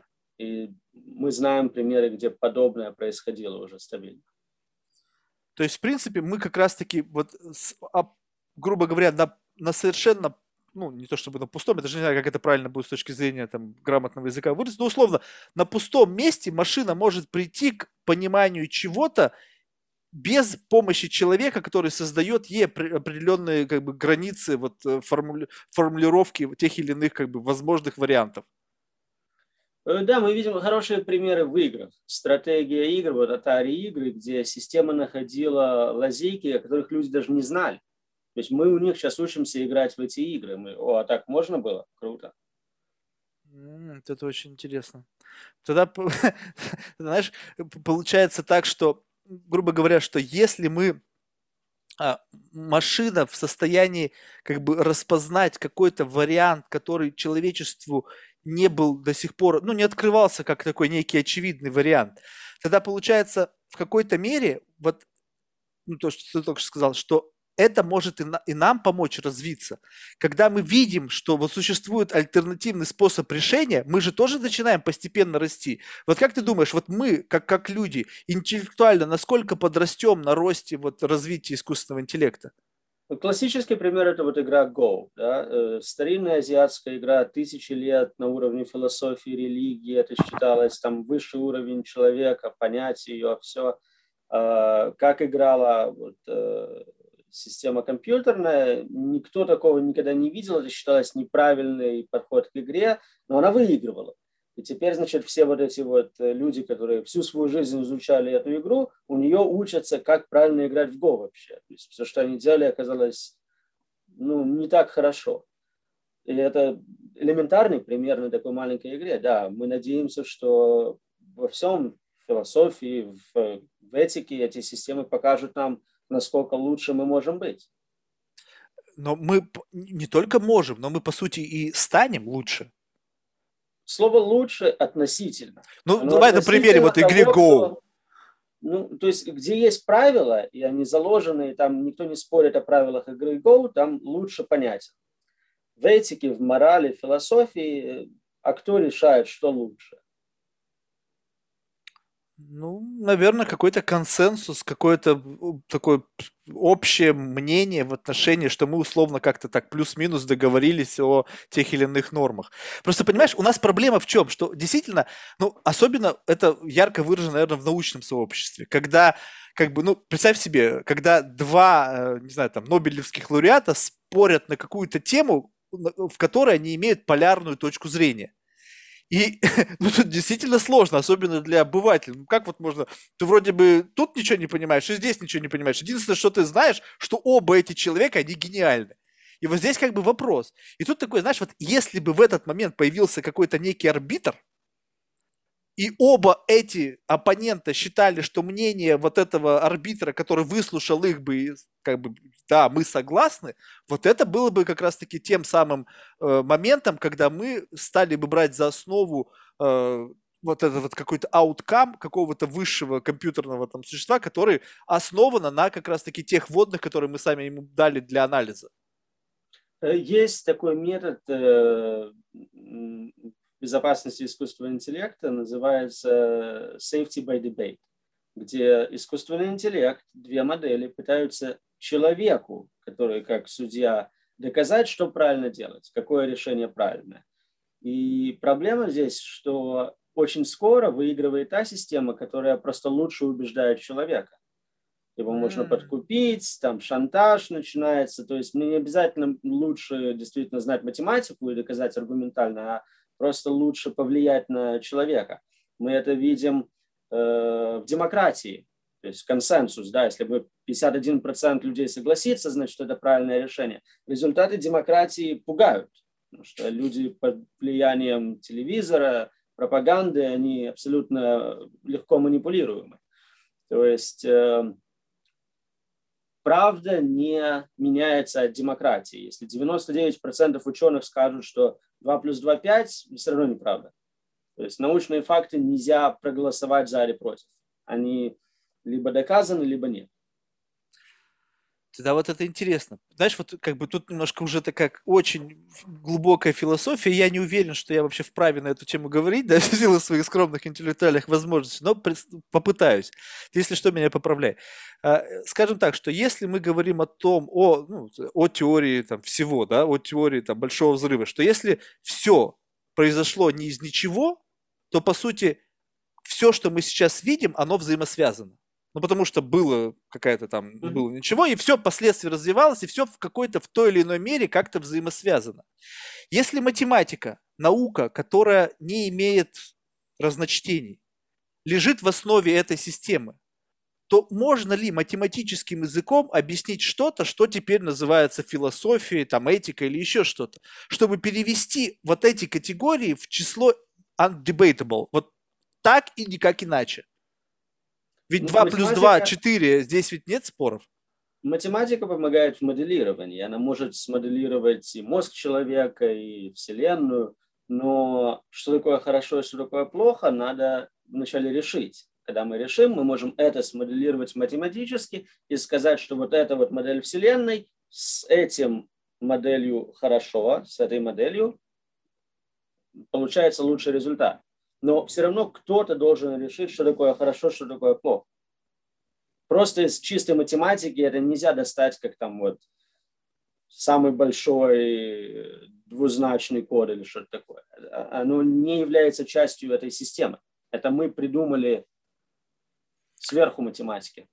Тогда получается, что мы приходим математическим путем к тому, что мы сначала создали эмпирически. Мне кажется, математически невозможно прийти к таким вещам, которые чисто субъективно мы решаем сами. Слушай, это очень глубоко. Просто природа принятия решения – это все равно какая-то система анализа каких-то данных. На основе, э, на основе анализа этих данных человек в силу того, какой у него инструмент, опять же, какая у него, грубо говоря, вычислительная мощность, да, чтобы в состоянии проработать тот или объем информации, просто ну, не знаю, я вот лично, мне очень тяжело жить. То есть в силу того, что, может быть, я мало всего понимаю, но хочу в этом безумно разобраться. И мне бы было очень здорово, если бы рядом со мной был бы какой-то вот искусственный помощник, да, какой-то там вот ассистент, который бы позволял мне не путаться, не быть как бы байс, не быть просто, как бы, знаешь, близоруким в решении каких-то проблем. И я думал, что как бы вот этот субъективизм в какой-то мере, он, ну, не знаю, у многих людей, он, может быть, берется от невежественности. То есть, если я не знаю, если я не вижу контекста, если у меня недостаточно знаний, я могу принимать неправильные решения. Люди более просветленные, более грамотные, более образованные, они решения принимают более правильно, потому что у них есть необходимый набор инструментов и знаний для того, чтобы увидеть широту картины и оперируя вот этим массивом информации принять решение, которое ну, как бы более соответствует действительности. Но ведь это все данные. Это все данные, это все то, что нас окружает, это все данные, и все это оцифровывается, переводится в код, в конечном итоге скармливается этим системам. Вот здесь вот, на вот тот момент, когда эти информации будет настолько много, и когда она вся будет оцифрована, нельзя ли из этого какой-то выдергивать вот как раз-таки ну, какой-то common sense, либо там, не знаю, выдергивать из этого какую-то, ну, по крайней мере, нивелировать субъективизм в какой-то его мере? Ну, на примере людей. Э, люди нерациональны. Даже зная правильное решение, мы все равно сделаем по-другому очень часто. То есть там человек знает, что там выпивать и водить машину – это неправильное решение. И тем не менее это делается каждый день. И таких примеров полно. Почти все время мы делаем то, что мы знаем не является для нас оптимальным поведением. Мы едим сладкое, мы там встречаемся с плохими людьми и так далее. То есть э, знать и дополнительные данные не влияют на то, как мы об этом чувствуем, что мы предпочитаем. Слушай, а вот это интересно, а вот эта вот иррациональность, а, она как-то эволюционно в нас заложено? Это, это баг какой-то? Либо это то, что нам нужно? В, как, в какой-то, в той или иной мере? Ну, э, конечно, полно багов в системе. Есть э, так называемые cognitive biases, их там сотни, и они хорошо исследованы. То есть можно заранее предсказать именно, как этот человек поведет себя. Там в человеческом мозге много разных систем, которые борются за влияние. То есть есть система, которая там собирает калории, чтобы ты не умер от голода. То есть она всегда съест самое сладкое, самое жирное сразу. А кто знает, там, может, потом голодать будем, надо запастись. Э, другая система, которая там хочет э, хорошо выглядеть и прожить подольше, она такая, ну, нельзя все время там пирожки хавать, надо спортом заниматься. И вот у них э, борьба, и очень часто побеждает система, которая ближе к телу. Не чистый интеллект рациональный, а система, которая вот на уровне животного, там надо размножаться, надо поесть, надо поспать. Просто, знаешь, интересно, вот если сейчас, как бы, ну, я так понимаю, я не знаю, правильно это или нет, но, как бы, по сути, то, что сейчас, как бы, нейросайенс, вот и в сочетании с, там, с компьютер-сайенс, э, это происходит некий реверс инжиниринг человеческого мозга, да? То есть для того, mm-hmm. чтобы понять, как работает человеческий мозг, э, экстраполировать эти данные на то, что у нас есть, и в конечном итоге сделать что-то более совершенное, да, поскольку приблизиться к возможностям человеческого мозга. Вот ты думаешь, на этапе вот этого реверс инжиниринга, когда мы начнем больше и больше понимать, понимать, мы сможем вычленять вот эти вот как раз-таки вот баги и каким-то образом влиять на них. Ну, представь себе, как бы было бы здорово, если бы у нас, ну, не знаю, была бы возможность, как вы знаешь, на музыкальном эквалайзере, у меня это всегда картинка перед глазами, условно, вот раз тебя отсканировали и смотрят, так, какие у нас баги, окей, низкая воля, окей, давайте повысим у человека несколько воли, добавим ему вот на этой шкале. Так, у человека тут, не знаю, тут слишком много альтруизма, он иногда делает то, что не нужно, давайте здесь понизим. И вот человеческого, ну, грубо говоря, сделать такой скан человеческого, ну, не знаю, там, что это, его внутреннего мира и откалибровать его до какого-то плюс-минус там более-менее работоспособного или близкого к идеальному состоянию. Ну, есть две проблемы. Одна, значит, если полностью оптимизировать человека, от э, меня и вас ничего не останется. Будет совершенно другое существо, которое нам будет полностью чуждо. А вторая проблема, вот эти вот байсы, э, есть, конечно, там, ну, можно не курить, хорошо, но вообще вот сама идея полностью честная система, которая не имеет никакого там предвзятого отношения, доказано математически, что это невозможно. Как бы ты ни объяснил, что такое вот абсолютно честное поведение, всегда есть какие-то там варианты, которые не позволяют этого добиться. То есть всегда будет systemic bias какой-то в чем-то. Это как в «Матрице», помнишь, там был момент, когда говорит, а почему вы не создали идеальный мир, в котором, ну, все, все люди хорошие, добрые? А говорит, мы создавали, но урожай сдох. То есть получается так, что мы вот изначально запрограммированы на то, чтобы быть несовершенными. И именно наша несовершенность определяет, кто мы есть. И именно благодаря те, кто мы есть, мы как бы движем эволюцию, движем, не знаю, технический прогресс именно за счет вот этих несовершенств и каких-то эксцентрических каких-то наших там, выпадов человек становится тем, кем ну, как бы должен быть для того, чтобы мы как человечество развивалось дальше. Правильно, потому что если ты уже совершенен, тебе в принципе ничего не нужно. Тебе не нужна еда, не нужно там читать новую книжку, у тебя уже все you all set. То есть а. зачем тогда вообще жить? Слушай, я просто как бы всегда пытаюсь э, понять, вот мы, ну, то есть очевидно, что жизнь стала лучше. То есть сейчас при всех, при всем скептисе, в котором как бы присутствует там в риторике, да, что вот там-то то плохо, все плохо. Ну, очевидно, для многих жизнь стала лучше. То есть мы не думаем о том, как там беспокоиться о своей жизни. Там, у нас нет проблем с едой. Я не говорю там о странах, где есть там до сих пор эти проблемы не решены. Но в целом жизнь стала намного лучше. И вот здесь а, в тот момент, когда мы как бы относительно Э, ну, как бы так, решили свои там бытовые проблемы, мы начали задумываться как бы о высоком, да, тут появилась риторика, связанная там с mindfulness, там вот это медитацией, всем-всем-всем этим связано. И вот это все, опять же, каким-то образом увязано с теми технологиями, которые есть. То есть раз, и вот для, для, медитации тебе приложение. Это приложение, опять же, основано там на искусственном интеллекте, которое позволяет каким-то образом повлиять на тебя и сделать там, не знаю, тебя там расслабить, заставить тебя задуматься и все остальное. Вот здесь э, я наблюдаю, что мы э, как бы переходим в некую новую фазу, когда мы начинаем себя изменять.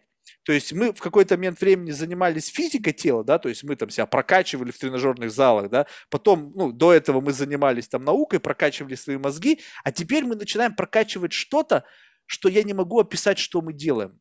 Вот эта вот вся история как бы о осознанности, это вот история о чем?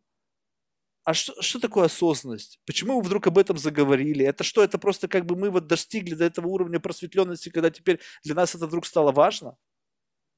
Ну, действительно, когда человек э, все время заботился о теле, то есть э, весь день, все свободное время уходило, чтобы найти там еду, пропитание, обогреть себя, времени думать о философии не было. Когда там появились какие-то зажиточные люди, вот философы в Древней Греции, они начали значит, думать, а зачем все это, там, есть ли смысл.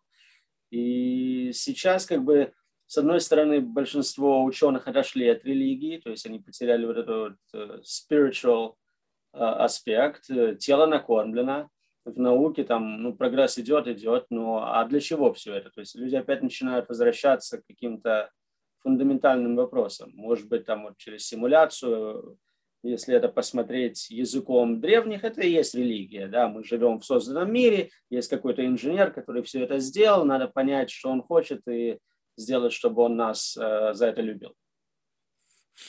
Просто знаешь, вот э, мы, мы сейчас говорим вот об этих вещах, то есть об неком уровне перехода на некий уровень иного восприятия действительности. А есть страны, где у людей нет электричества. Вот ты, ты можешь себе просто вот задуматься вот об этом и представить себе, что мы, находясь на одной планете Земля, буквально там, не знаю, в нескольких десятках тысяч километров расстояния есть люди, которые живут, ну, не знаю, сейчас там indigenous people не буду говорить, ну, скажем так, в условиях, где электричество до сих пор является дефицитом. И есть страны, где мы говорим сейчас с тобой об искусственном интеллекте, который, не знаю, там, превосходит по своим возможностям там, человечество в целом. Вот, вот этот вот гэп, который образовался, к чему он, на твой взгляд, может привести? Вот это же тоже новое формирование нового какого-то такого неомаргинального класса. Когда мы сейчас, мы говорили раньше там о людях бедных, да, или там необразованных, то доступ к технологиям, он сейчас становится новым, как бы вот этим линией разлома, который будет дальше разделять человечество на разные как бы лагеря. И вот на твой взгляд, вот э, как будет это противостояние выглядеть. Ну, представь себе, человек, который в технологиях, ну, условно, там, дополненная реальность, нам дали очки, линзы, мы вообще просто теперь, не то чтобы телефон не поднимаем, мы вообще не выходим из этого искусственного мира, да. И есть люди, которые вообще понятия не имеют, у них даже интернета нету. Вот как будут отличаться вот эти, грубо говоря, я даже не знаю, может, особи уже даже, может быть, сказать, потому что мы с нашим прокачанным мозгом, с добавленными вот этими гаджетами, да, которые дополнили нас и сделали из нас какого-то киборга, и люди, те же самые люди. Как вот этот вот разрыв будет выглядеть, на твой взгляд? Ну, вы правильно заметили, что если у кого-то нет ядерного оружия, их мнение никто не спрашивает, их за стол не приглашают. Здесь примерно тоже. Если у них нет интернета, я не знаю, что они существуют. Я их просто не вижу, в моей реалии их нет. Поэтому их э, влияние, конечно, очень ограничено, и никто не спрашивает. С другой стороны, даже в одной и той же стране, высокоразвитой стране, одновременно мы летаем в космос, у нас суперкомпьютеры, и мы используем э, подгузники, дайперы, да, где, значит, этот процесс как-то неоптимально работает. И для меня это абсолютная загадка. Как можно одновременно, значит, быть в дайперах и летать в космос одной цивилизации? Вот. То есть это даже не разные страны, это на уровне одного дома. Есть огромная разница в технологиях. И есть шанс, что мы получим суперинтеллект, пока мы все еще в подгузнике. Знаешь, вот это классный пример, но знаешь, он, он, ну, как бы, я думаю, что как-то одно с другим постепенно уравняется в рамках одной страны. То есть как-то эта технология должна развиваться. Другое это страшно в чем? Что представь себе, каков уровень проблем у людей, ну, вот, у, у нынешней молодежи. Самое страшное, что в их жизни может произойти, это если их мама отнимет у них телефон. Это будет что-то невероятно страшное. А представь себе такого же тинейджера в Африке. Если у него бы отняли телефон, да он бы срать на это хотел. Он борется каждый день за свою жизнь. У него Ну, на самом борьба... деле они там очень продвинуты с технологиями, network, там как раз вся жизнь, там платежи по телефону это стандарт, это не как у нас, что там, о, у тебя криптовалюты какой-то продвинутый. Там это пришло раньше, чем здесь. Э, Это, это не потому, что просто э, на самом деле тоже удивительно, согласись, они просто перепрыгнули. Мгм. Они, им, им просто не было нужно. У нас это эволюционно произошло, потому что мы из одной технологии переходили в другую, а у них просто интродюсим эту технологию вот сегодня, и они сразу же с этого начали. Вопрос в другом, что все равно мы живем на другом уровне проблематик. Эти люди, они просто, есть же вот эти прогнозы по миграциям, да, когда за счет того, что проблема не будет решаться, там сотни миллионов людей двинутся там, в Европу, не знаю, куда там еще. Потому что там, где они сейчас есть, места для них совершенно непригодны для жизни. И представь себе, вот такая масса людей пришла на порог там на, на границе, и а, люди совершенно другим представлением о жизни, живущие на другом уровне сложности. Вот здесь вот как искусственный интеллект может нам помочь решить проблему вот такого неравенства, что мы говорим о том, что давайте бороться с раком, да, а можно ли создать проблематику, которая позволила бы уравнять вот этот вот дефицит, там, не знаю, там, качества жизни, и, и было бы интересно посмотреть на те варианты решений, которые искусственный интеллект бы предложил.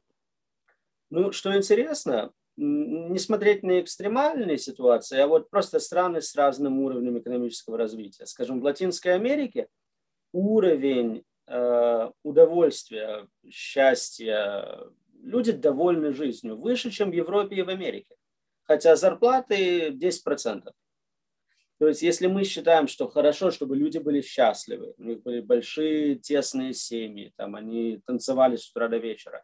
Если в этом суть человеческой жизни, то уравнивать надо по-другому. Мы здесь все работаем 24 часа, живем одни, совсем не в ту сторону пошли. То есть искусственный интеллект может сказать, что ну, вообще правильно, конечно, жить в джунглях и охотиться. Это органический, это подход в этом. То есть есть э, народы, которые имеют выбор. Допустим, амиши, да, они живут среди нас, у них есть полный доступ, но они говорят, я не хочу ваш этот интернет, мне не нужен Facebook, я более счастлив без него. То есть непонятно, в какую сторону мы будем продвигаться. Но вот, а ты думаешь, искусственный интеллект, ведь вот, ну, понимаешь, вот тут как бы постоянно меня беспокоит мысль, что он оперирует теми данными, которые мы ему скормили. И если ну, просто взять и вот сейчас проанализировать все, что есть, то сейчас вывод, какой будет сделан искусственным интеллектом, кто, то есть ты считаешь, что если проанализировать всю эту информацию, есть вероятность того, что искусственный интеллект предпочтет вот тот образ жизни, который ты описал там в Латинской Америке, более предпочтительным перед, допустим, образом жизни там зажиточных каких-нибудь там, не знаю, американцев. Ну, опять же, я повторю, значит, первое, я думаю, он вообще не будет смотреть на то, что мы ему скормили, он проигнорирует и с нуля все данные начнет сам накапливать, потому что доверять то, что мы ему даем, нельзя. Он же будет от- накапливать из того, что есть. Ну, можно же как бы смотреть не вот то, что вот там, не знаю, если Китай сделал искусственный интеллект, сказал, что Компартия наш рулевой. Он же не может просто, ну да, Компартия самая лучшая. Он посмотрит историю, книги, результаты, там, не знаю, расстреляли забастовку. Э, То есть он может э, базироваться на более объективных данных. Во-вторых, я думаю, то решение, которое он найдет, не будет там либо как в Китае, либо как в России, либо туземцы. Он придумает другое совершенно решение, о котором мы не можем придумать, потому что мы не сверхинтеллект. М. То есть, в принципе, мы вообще сейчас спекулируем ну, как бы на, на границе полной сингулярности, мы совершенно даже предположить не можем. Это то же самое, как в играх, да? А, и так, получается, можно было бы, да? Да? То есть есть экстремальные философии, допустим, которые э, негативные ютилитарианцы, они хотят, чтобы вообще не было никаких э, негативных эмоций, боли, и единственное решение – это чтобы людей не было. То есть вот самое гуманное, что можно сделать, это постепенно, чтобы все вымерли, и тогда все счастливы. Может быть, э, он придумает примерно такого же уровня вариант. Безумно интересно и в то же время безумно страшно. Но вот этот страх, он как будто бы такое ощущение, что он подогревает интерес. То есть вот это вот, как бы, знаешь, вот как чем больше погружаешься вот эту кроличью нору, тем тебя туда больше как будто бы затягивает.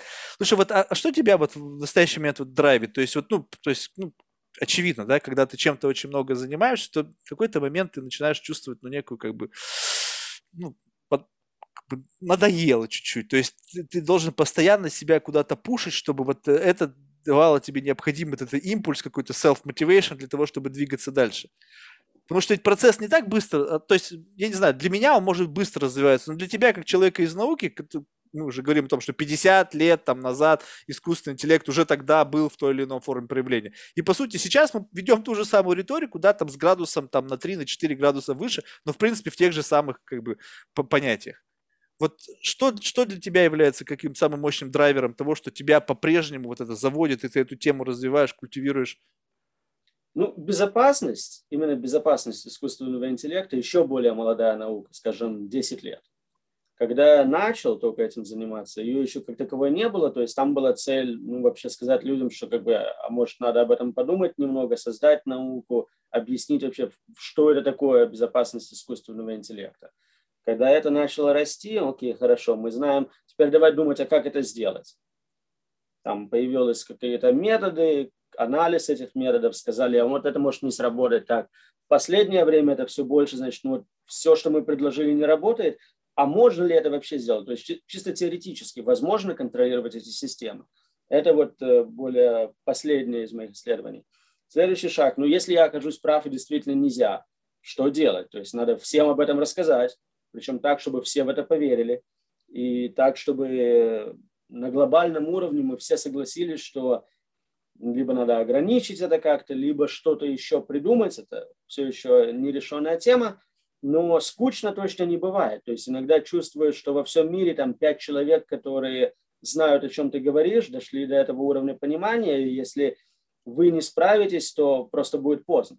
То есть там и ответственность, и, конечно, ну, есть какой-то элемент просто, блин, на мне все держится. Но а. скучно точно не бывает. Потому что, ну, видишь, я просто не, не, не, вот с такой точки зрения на это не смотрел, потому что действительно, я сейчас только сейчас осознал, что людей, которые действительно думают об этом как о проблеме, получается очень мало. И в силу того, что очень мало людей, которые вот эту теорию, не, не просто как бы как вот на уровне конспирологии, да, ой, там страшный искусственный интеллект, а именно с позиции академического подхода к решению этой проблемы на это смотрят. Потому что действительно так вот разговариваешь постоянно риторика такая, а почему он должен сделать нам плохо? Ну, то есть, как бы, вроде как бы, в чем, в чем смысл, да? А ведь действительно, если в этом глубже покопаться, то это можно на этом построить целую науку. Роман, ну это здорово, то, что чем ты занимаешься. У тебя как бы очень увлекательная книжка. Я всем рекомендую, ссылка будет на книжку э, в описании к этому подкасту, поэтому, ребят, читайте. Тяж... Не самое простое чтиво, надо признаться, поэтому как бы готовьтесь к тому. У меня вообще, в принципе, э, как бы любая книжка вот с такого плана, она вот не с первого раза не заходит. То есть мне надо там реально 2-3 раза, чтобы вот почитать. Жалко, что нету аудиоверсии, так бы нам можно было бы почаще ее прокручивать, чтобы, знаешь, как бы постепенно прочитал, потом послушал, потом снова прочитал. У меня вот такой подход, он на меня как-то больше срабатывает. Спасибо большое, было очень интересно, потому что вот это такой, знаешь, нетривиальный взгляд на эту ситуацию, он как бы, мне кажется, очень важно с точки зрения, чтобы вот это прозвучало, чтобы у людей было правильное представление не то, что вот это все как бы какой-то образ врага там в роли там восстания машин, а это абсолютно unintentional, когда что-то более высокого развития, оно не то чтобы хочет причинить тебе боль, она просто не понимает то, что как бы ты можешь думать об этом как о некой боли, потому что ну, разная система координат, это, это совершенно как бы не пересекающиеся границы восприятия действительности. Это вот пример с муравьями о том, что мы думали, да, с самого начала. Поэтому спасибо тебе большое за твое время, было реально очень интересно. Спасибо за приглашение. Рассказал новой аудитории об этом. Надеюсь, что будет много заинтересованных э, людей, которые захотят узнать об этом больше. У меня много статей, не только книг на эту тему, и даже, по-моему, есть несколько переводов на русский. Так что, если язык проблема есть, если кто-то хочет перевести книгу на русский, будем рады аудиокнигу сделать, тоже поддержим. Так что да, кстати, ребята, вот по, по, по поводу аудиокниги подумайте, потому что, мне кажется, это будет очень интересно сделать. Единственное, там очень много референс, то есть вот это как-то нужно тоже продумать, как это проработать. Но я думаю, решение всегда найдется. Слушай, Роман, в завершение очень важный момент. Тут, наверное, будет сложно тебе в какой-то мере, но попробуем. То есть мы просим всех наших гостей рекомендовать кого-нибудь из числа людей, которые тебе интересны, и в данном случае рекомендации только в русскоязычном сегменте. Это для меня действительно сложно, потому что как бы я русский сегмент э, подкастов знаю Это не обязательно долго. подкаста, просто кто-то, кто тебе нравится вообще в принципе. Вот человек может жить где угодно, но он все-таки русскоязычный. Так, сейчас я попробую воспользоваться моим фейсбуком, чтобы хоть... Я еще не знаю, кто у вас уже на шоу был, поэтому... а, Ну, если раз назовешь кого-то, кто был, то это не страшно, я же всегда могу поправить. А, Иван Ямщиков. Нет. О, Видишь, с первого раза и попадание. У него тоже подкаст-шоу есть. Я у него, кстати, вот был на шоу, поэтому и знаю хорошо его, его работу. Он тоже в искусственном интеллекте, по-моему, на Яндексе когда-то работал. М, Супер.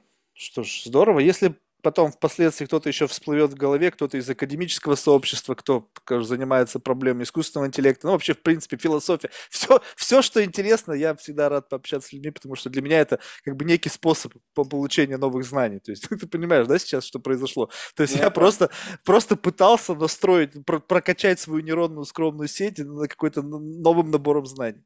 Поэтому спасибо тебе большое, это было реально увлекательно. Спасибо. Пока.